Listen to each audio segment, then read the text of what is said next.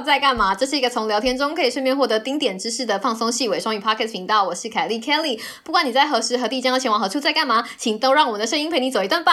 Hello，我是 Sam。我和凯莉会用满满的诚意、冷笑维陪你度过无聊的通勤时间。人生的选择这么多，究竟该选哪条路呢？马上就让我们开始今天的 SK Two 有料欧北共。前情提要。Hello，各位听众朋友，大家好啊！我是凯莉。这一集呢是接续第三季第八十五集《给彷徨年轻人生涯指引的三个小故事》的下集。接续上一集的第一个故事，这一集我们要跟大家分享剩下来的两个故事。我们刻意选了两个在学术界其实有点极端的故事，但是我们想要分享的东西并不仅仅限于学术界哦。我们的本意呢是想要让大家在听了这两个故事之后，和自己生活的某个时刻做连结，像是失败的时候、进退维谷的时候，不知道。要不要放弃的时候，不清楚自己要不要坚持的时候，不知道自己为了某种东西牺牲做选择值不值得的时候。在彷徨的人生路上，有的时候很困难，有的时候很迷惘，有的时候现实的很恐怖。老实说，我们现在也没有答案。但是，我们希望可以跟大家分享我们在年轻时候就希望有人可以告诉我们的事情，早一点学会和不同时期的自己和解，了解人生的各种可能性。如果大家在听完这一集之后呢，都能够收获用不一样的心态看待同样一片天空的能力，那就太棒了。对了，山姆这一集说的非常的诚恳，大家听到最后哦。还有，谢谢大家的陪伴，我们一起在停机坪录了两百五十集喽，就让我们开始吧。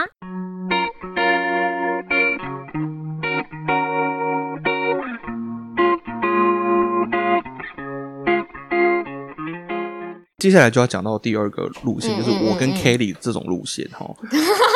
就是 通常都是所谓的 graduate level，就是硕士或是博士。其实有很多人他在大学入学，甚至还没有去读大学的时候，就会预设说：啊，我一定要读到硕士，或是我一定要读到博士。嗯嗯嗯。有一一小部分的人是这样，现在可能没有那么多，但是因为我们在这个圈子里，还是会有啦。对，因为我们在这个圈子里，所以会遇到这样人比较多。对对对对对对。我们还是会看到这样的人哈。那应该说，我们我们要这样讲，一刚开他就假设大学不是他的学业终点，他想要再读更多，对不对？对对对，就是说，嗯大学毕业就理所当然的就读了研究所。那有一些行业，我知道有一些行业现在是你就必须要读研究所，开始产业需要啦，会不会？有对产业需要，没错。那这那像这样子的路线呢，我觉得也没有不好。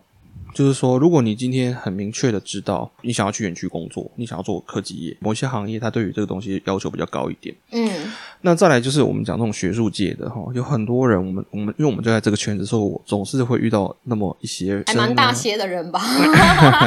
或者学弟妹呢，他们就是在很年轻的时候，大学甚至是研究所的初期阶段就已经决定立定志向的那一种哦。对，要去读博士这样子。我今天先讲这个读博士这件事情啊哈，因为读硕士这个，我们讲说，比如说某一些行业，它就是需要你读硕士。嗯，那真的没办法。如果你想要进那个行业，这个就是行规了嘛，对不对？对对，那你就是得要读个硕士这样子。嗯嗯嗯。那我觉得，因为好像现在环境不同了，以前我们在面对这样子的。学生或者是后辈哈，嗯，他们问说：“哎，学长，我学长，我想要去读博士，或者是老师，老师，你觉得我读博士怎么样？我想要读博士。”其实哈，我以前都会站在比较鼓励的立场，但是现在的话呢，山姆一点零，而且他那个时候用很温暖的声音说：“没关系啊，或者是你知道，加油加油。”山姆一点零，对，我在那个时候就认识他喽，他跟现在不太一样。对对，真的。但是现在的话，我比较会觉得说，山姆二点零就会大家要想说，我读个博士，我想要留在学校做学术工作。那学术工作，大家想象的就是。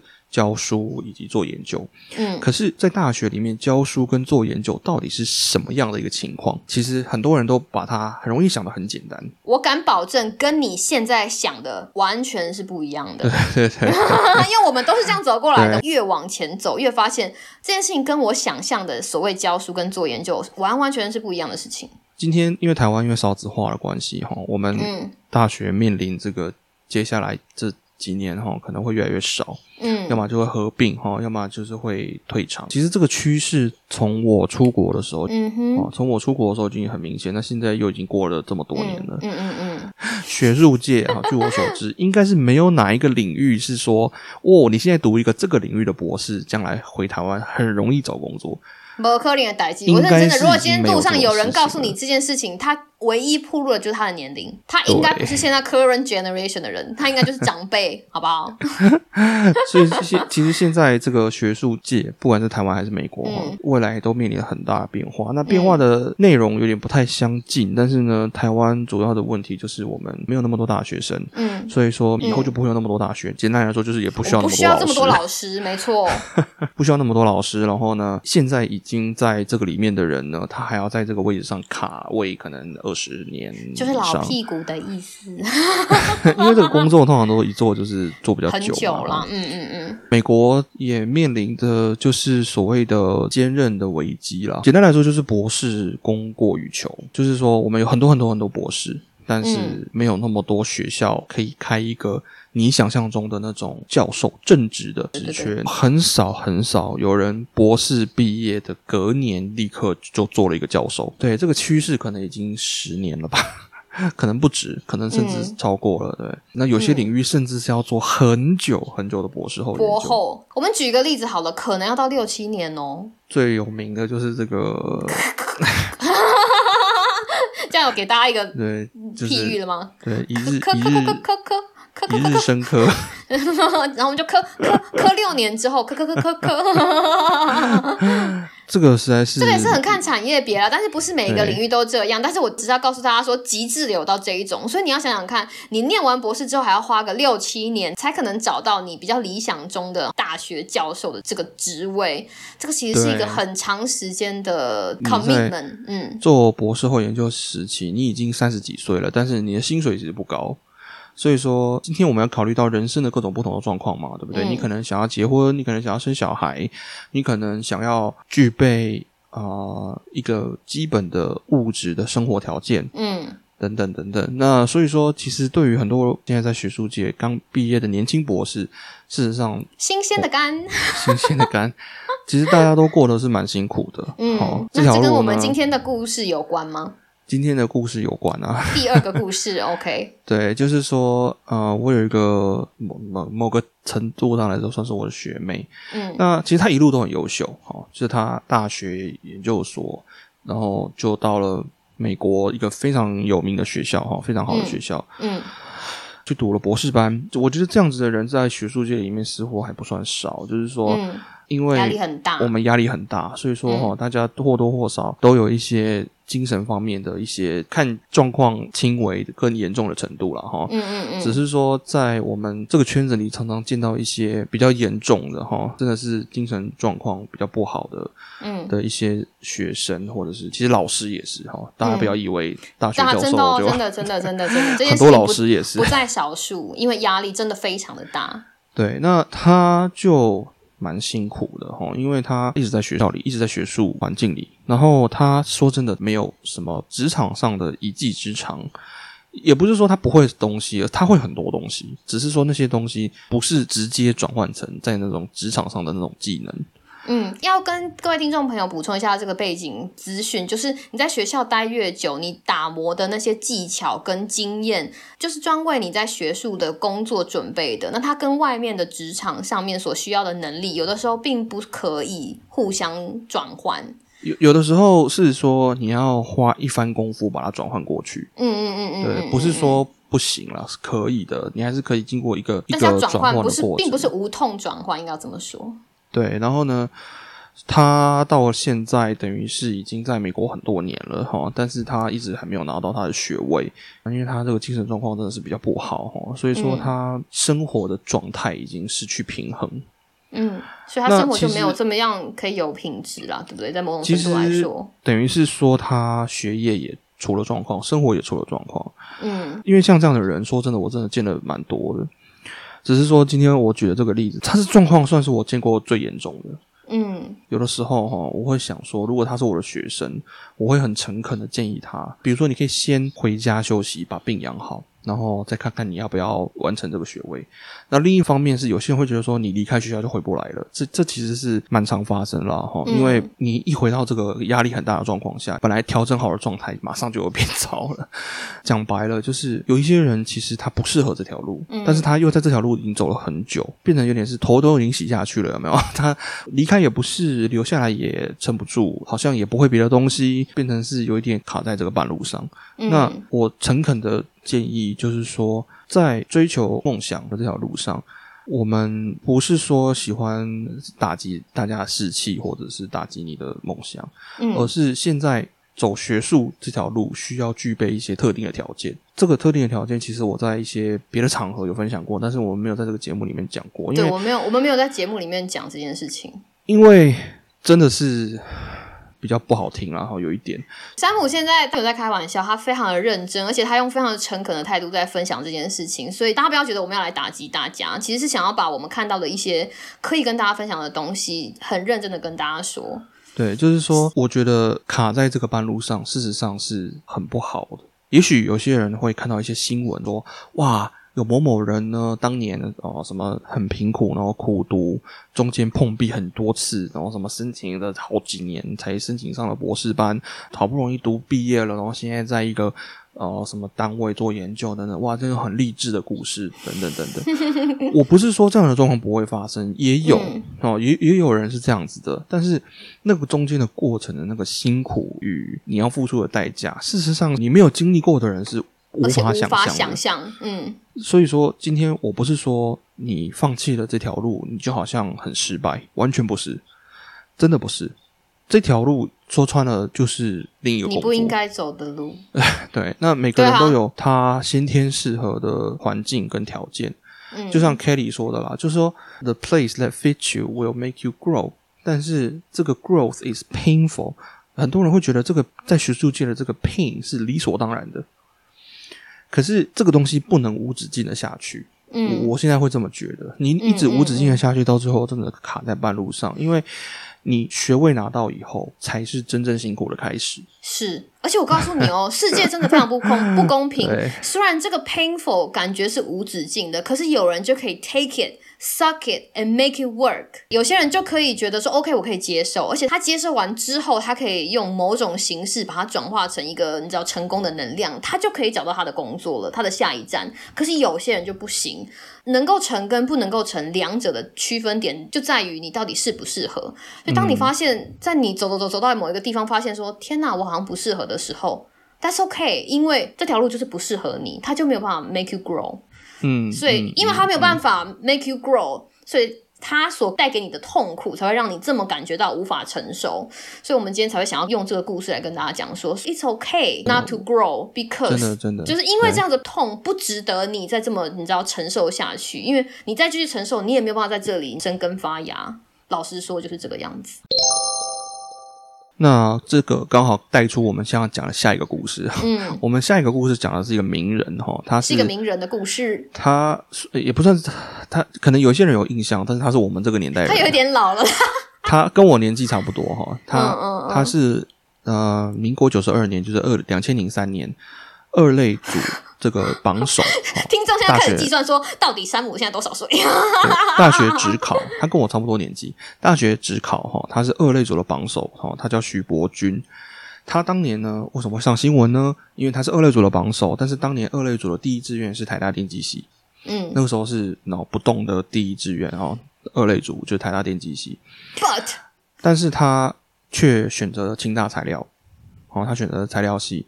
然后呢，他后来。啊，清大材料毕业之后，他就拿到了一个奖学金，到啊，他是 Stanford 的博士，他去史丹佛读了一个博士，然后他后来毕业之后，现在在呃，也是一个很有名很有名的学校哈，叫做叫做杜克大学 Duke 做这个助理教授。如果你去 Google 他哈，网络上有很多他的一些访问什么的，其实他展现出来的特质就是，他就是完全是一个很典型、很适合学术研究的人。嗯，我们学术研究，第一，我们工时都非常长，哦，超长，就是 work life balance，基本上是不可能的事情哦就。很困难啦，哈。Work life balance 是很困难的。那在所来就是，以你看，我们家山姆是对于做 podcast 多有热情，才可以从他拥挤的生活中挤出几个小时跟大家分享他的经验。赶快赶快赶快认真夸一下。你在他的访问当中哦，你可以很清楚的感觉到，他就是对于科学研究这件事情，不只是有好奇心，也非常有热情，而且他本身也非常优秀，就是他嗯是具备那个先天的条件，后天的努力，然后。他也是属于那种发展的很不错的这个例子。简单来说，他就是生来要吃这一行饭的人。对，那但是我相信，在大家没有看见的背后，他也非常认真，非常努力。现在在学术界这一行，哈，没有人不努力，Come on！对对，没有没有什么天才就过得很轻松这件事情，没有因因为科学研究跟教书不是只是科学研究跟教书，没错，就是这中间还有包含，就是说你在学术界这一行生存要具备的很多技能哦，包含嗯。你人与人之间的相处，包含你跟嗯学生的相处，包含这个学院政治，包含这嗯个申请研究经费等等等等，这这事实上是而且有的时候我们会有一些学弟学妹就是来跟我们聊天，然后他们会讲到一些他们现在看到的黑暗面，然后那个时候我们都会想跟他讲说，孩子，你看到的还是太浅。对啊、就是你觉你觉得你看到的黑暗已经是黑暗，no，就是这个黑暗是有一个你知道可以被无止境延伸的。所以当学弟学妹告诉我们说哦这个东西真的，我们都很想跟他讲说，孩子你看到还是太浅。所以你看到那些真的可以走这条路的人，表示说他们已经冲过了重重的难关，才可以到达今天的这个样子。嗯，对。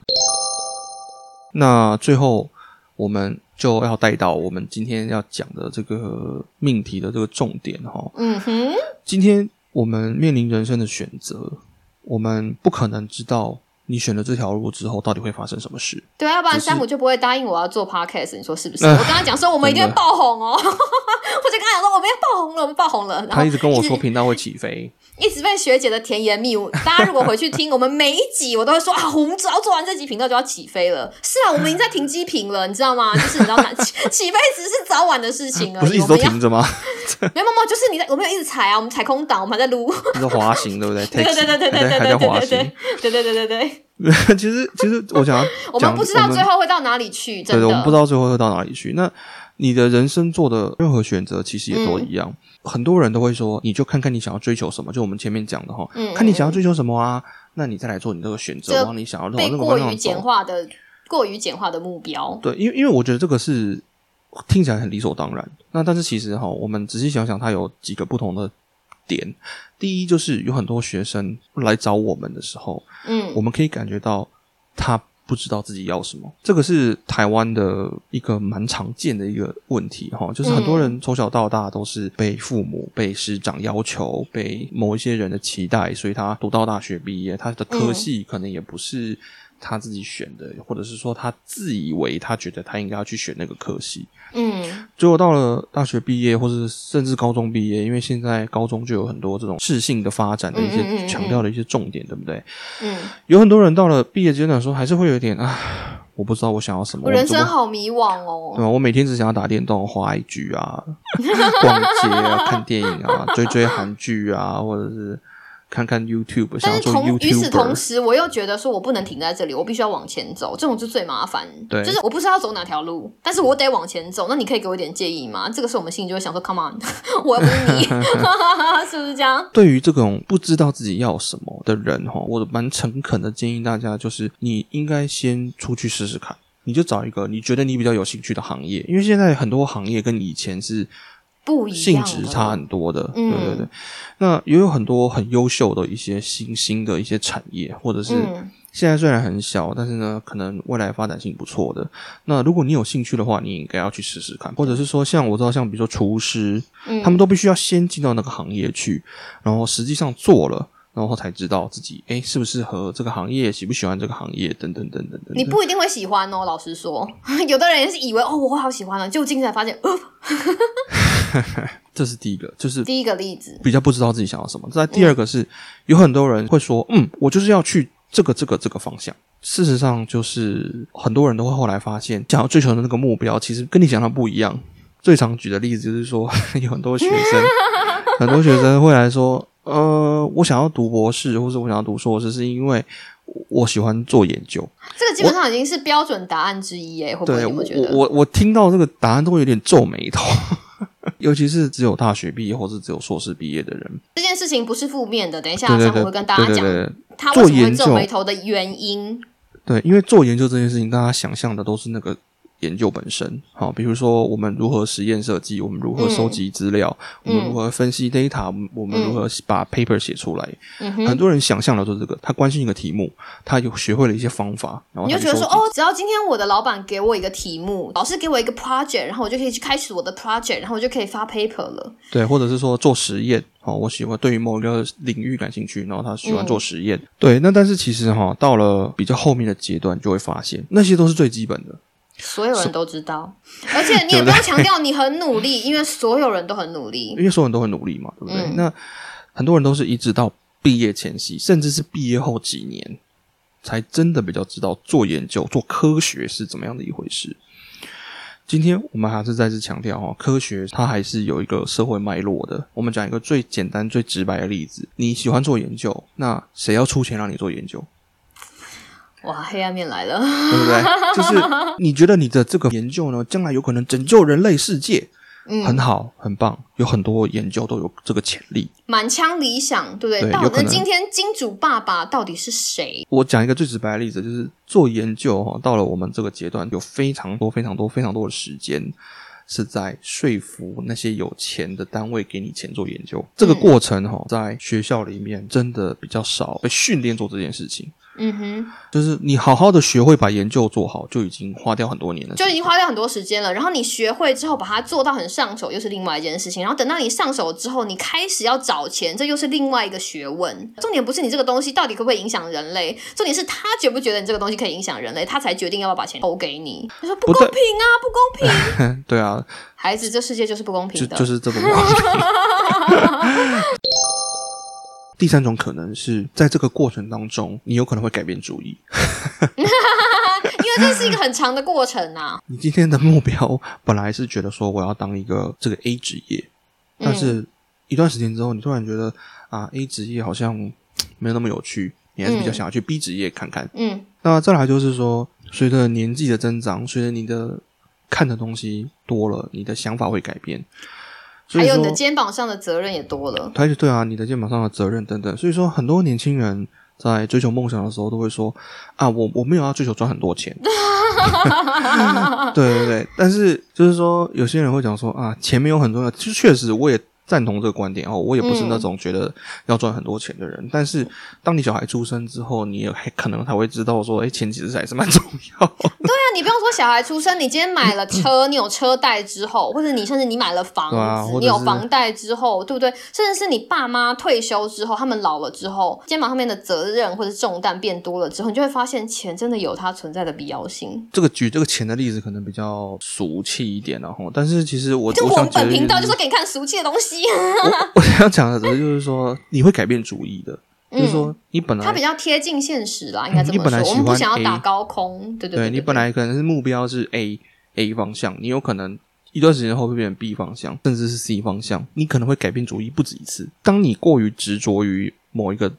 不适合你或是你不想要的东西的时候，反而变成一种有点揠苗助长的一种感觉。就是说，again，就是这个东西在那里不可能生根发芽，你的坚持不会生根发芽，that won't make you grow。我们回头看的时候，都会觉得说啊，当时确实是很辛苦啦。当然了，我现在回头看是觉得过得很辛苦啊。或者是我们。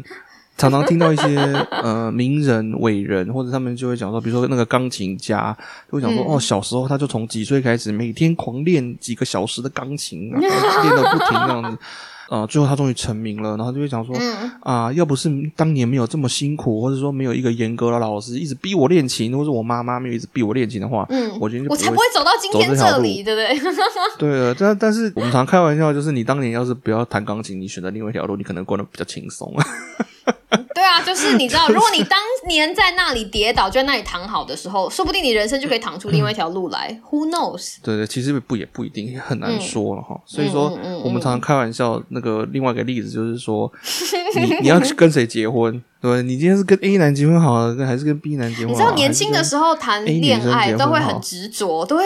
每一个人都觉得天哪，我要跟他过一辈子的。交往第一个人、第二个人、第三个人之后，你还是会想说我要跟你过一辈子的。但是你回头想想看，就想说啊，那我之所以会交到第三个男朋友，不就是因为前两个男朋友没有跟他过一辈子吗？对不对？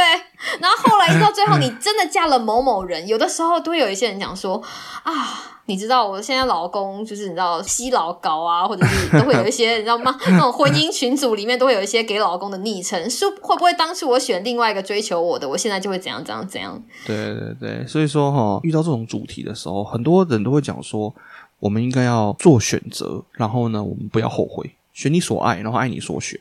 嗯，对。但是今天山姆哥哥就是要来破除这种很老派的心灵鸡汤。我们要告诉你，我们在这一段过程被这些心灵鸡汤喂长大之后，我们所得到的体悟。简单的说，就是我觉得要比较宏观啊，比较层次稍微比较高一点。就是说，今天的重点，你做一个选择，重点并不是会不会后悔，就是说你要有能够接受人生或是计划不如所愿的这个可能性。嗯。然后你必须要明白，就是说收获这件事情，我们常常就觉得说我们辛苦耕耘，然后我们希望到了几年之后可以有一个收获。对啊，这个收获说要怎么收获，先那么栽了栽你个头。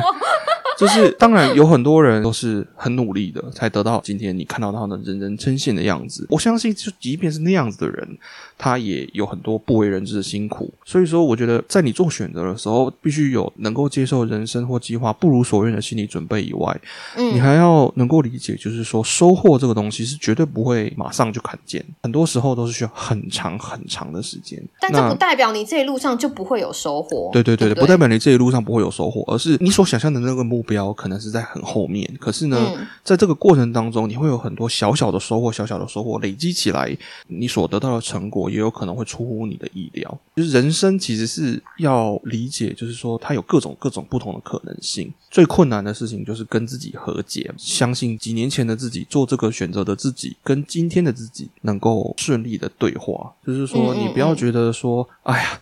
早知道当年我就不要怎么样怎么样，你就不要觉得说啊，我很对不起当年做这个选择的自己。他如果当年的自己知道五年之后一定会变成什么样子，他也不会做这样的决定。但重点就是我们都不知道啊，就是 那我们怎么还在停机坪上面撸呢？所以各位听众朋友听到这里，赶快去帮我们留个五星评论加留言，好不好？已经撸了两百多集，还在撸，还在还在撸，对不对？我们就慢慢撸，来，好，来，我们就陪你撸，这样对，撸到起飞。我不知道有多少听众会听到现在啊，哈，但是我是希望说那些呃年纪比较轻的听众朋友们。嗯，如果有听到这边的话，我是山姆哥哥的掏心掏肺，对不对？他现在都摆出来了，然后他现在录音桌上面，然后心啊、肝啊、肺啊都拿出来了，给大家诚恳的建议。我是建议大家哈，就是说人生有很多不同的可能性，你要接受这些东西都有可能会发生。当你接受的时候呢，不代表说你不会失望，你也会失望，你也会后悔。你也会觉得辛苦，你也会觉得难过，但是与此同时，你如果接受的人生是有各种各种这样子不同的可能性的时候呢，你在面临同样一件事情的时候，其实你会有完全不同的心境。那这些不同的心境真的会影响你最后得到的东西。哇，又是一个非常正向的结尾耶！我们还是希望鼓励大家啦，就是说，对对对对对对对对除了学术这条路，人生这条路也很辛苦啊，对，谈恋爱也很辛苦啊，你说是不是？都很辛苦，做选择都很辛苦，所以真的真的真的，应该说这个心态调整到某一个状况的时候，你就不会觉得说啊，我怎么整天都在放弃？你不要想说啊，我放弃了这个，我又放弃了这个，我又失去了这个，而是你在另外一个地方建立了这个，建立了这个，建立了这个，所以你最后你建立的东西，它就会变成某一个收获的总和，它可能会发生在未来的某一个时间，就是在那里挥挥手。等着你，然后我们敢保证那个东西跟你原本想象的东西应该完完全全不一样。But that's okay。就是对于年纪比较轻的听众来讲，这些事情是我真的很希望，在我比较年轻的时候，有人可以告诉我这些东西。对，那也许在这个过程当中，你经历的事情也许还是很像。可是你的心态会差很多。嗯嗯嗯嗯嗯嗯。对。所以啊，既然我们有听众这么年轻，能够尽我们的一点点力量，把这个东西分享给年轻的听众，我希望大家不要太受伤。那个山姆哥哥已经都把他心肝肺放在桌子上了，他打算把它放进去。下次就不会那么正经跟大家说这件事情了。好像在玩那个医生游戏有有对对对对对对对。玩具可以把那个心跟肝拿出来，然后再把它他平常心跟肝都没有拿出来的，他平常跟凯莉学姐讲话都是知道没心没肝的，你知道吗？今天很。难得都拿出来，好不好？大家要好好把握这个机会。